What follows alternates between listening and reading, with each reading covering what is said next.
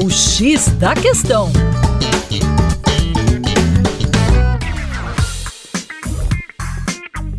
Olá, ouvinte! Meu nome é Vitor Augusto, professor de Geografia e Atualidades do coletivo Terra Negra e hoje o nosso papo é sobre o El Ninho.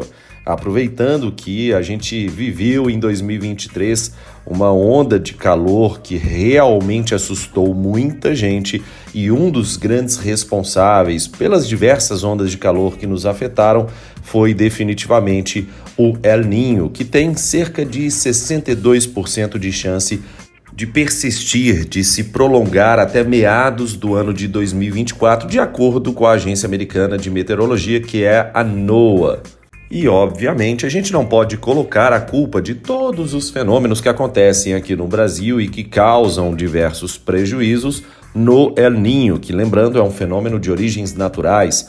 E isso uma vez que nós temos o aquecimento global e as mudanças climáticas em escala global sendo também responsáveis por diversos fenômenos que acontecem aqui em território brasileiro.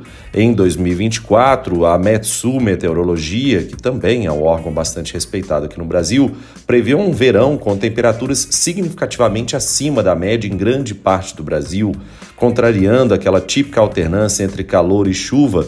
O verão poderá ser mais seco do que o normal, especialmente nas regiões norte, nordeste e centro-oeste do país, o que também já está alinhado em relação aos períodos tradicionais de El Ninho. Portanto, ouvinte, após os relatórios tanto do Metsu aqui no Brasil quanto da agência NOAA nos Estados Unidos, o que isso efetivamente nos indica é que a gente deve se preparar para um verão significativamente mais quente do que o normal aqui em solo brasileiro. Para mais informações como essas, nós estamos diariamente lá também no Instagram do arroba Terra Negra Brasil.